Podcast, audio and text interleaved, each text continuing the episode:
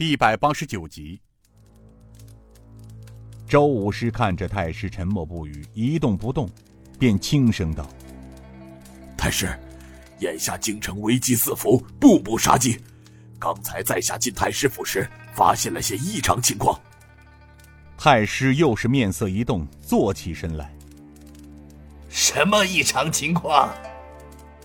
唉，也许是我多心了吧。也就是半个时辰前，我从南街口过来时，发现大街上多了许多官兵在巡逻。可是那些官兵对来往的人既不盘查，也不阻拦任何人的行动。那么，那么些个官兵在干什么呢？太师脸色变了变，他想到了，现在若是逃避都来不及了，说不定此刻皇上的朱批已发。用不了多长时间，整个太师府将会多出一些如狼似虎的官兵。张太师急促的道：“周老师，你赶快走吧，离开京城越远越好。”周武士道：“这……他的意思是想说，我刚来，你怎么会突然赶我走？”张太师道：“什么都别问。”趁现在还有点时间，你赶快离开这里，再晚就来不及了。已经来不及了。门口传来了说话声，门帘被猛然掀开，冲进来七八个侍卫，站立两旁。定襄王一身裘装，手提一把宝剑，宝剑上面镶嵌着七颗不同颜色的宝石。张太师倒吸了一口凉气。他看出来了，那是皇上御用的宝剑，剑道人道，这是一把尚方宝剑，操纵着生杀大权。定襄王走进书房，看了看太师和惊恐万状的周武士一眼，他双手一展：“太师张权听旨。”张权急忙跪下道：“老臣张权接旨。”定襄王双手一展，手中的圣旨念道：“奉天承运，皇帝诏曰：查太子太傅、内阁大学士太师张权不思皇恩，自持皇亲国戚，专权误国，结党营私，贪赃枉法，勾结江湖乱党，肆意杀戮大臣，扰乱朝廷社稷，祸国殃民。经查有铁证，罪恶累累。”着定襄王亲统卫队，将张权与党吏部侍郎李玉春、户部侍郎马如年等人查抄所有家产，擒拿归案，交三法司审理。其家小暂时就地圈顾，等审清之后，按律定罪，钦此。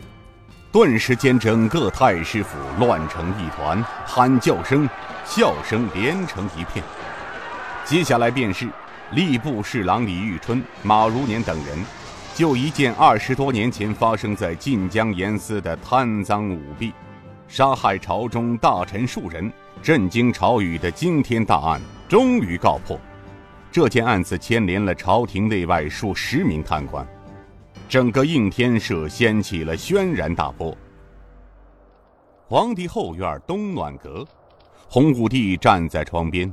眺望着窗外一棵老梅树上的紫色梅花，面色铁青，似是刚大发雷霆主树后，想用梅花来缓解一下情绪。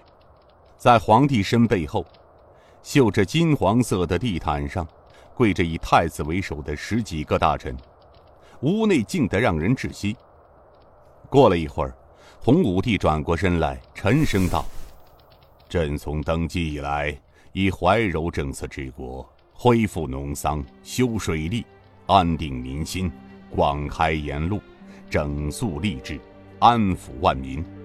朕的心思只有让万民安居乐业，民富国则强。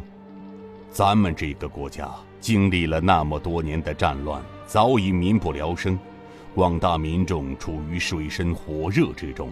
如果不把天下百姓从战乱中解救出来，让民生复苏，走民富国强、国家一统之路，那么又怎么对得起那些舍身忘死、追随朕的将士的心血？又怎么对得起阵亡将士的在天之灵啊？然而这创业难，守业更难。这么大的国家，这么多的民众生计，若是很快将其治理的天下太平，百姓安居乐业，谈何容易？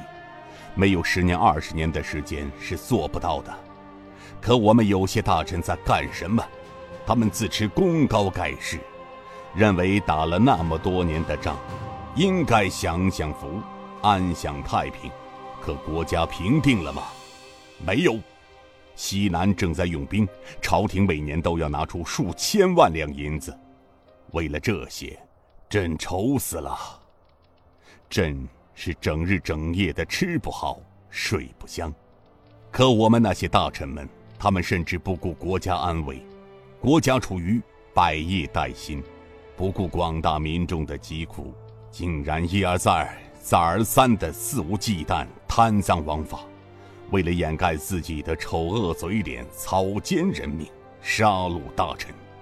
这二十多年来，从晋江严司官员陈师民一家数十口，到中书侍郎尹道元数十口，周之建一家被活活烧死在自己的屋内，如此胆大妄为，也到了令人发指的地步。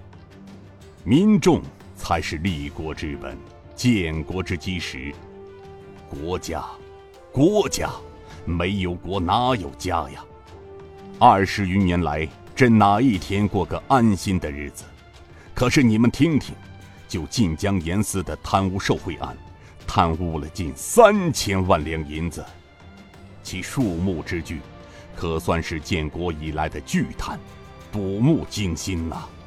为达到掩盖事实，杀戮了那么多朕的肱骨大臣，朝廷栋梁。如果知道事情真相，倒还罢了；可不知真相的民众就会骂朕、恨朕，他们就会说朕是那过河拆桥、卸磨杀驴之人。朕隐忍多年来的苦心，就是想让他们醒悟过来。可是。他们仍然一意孤行，不肯放手，竟然花重金收买江湖黑道高手，半路截杀押运车辆，如此胆大妄为，不可姑息。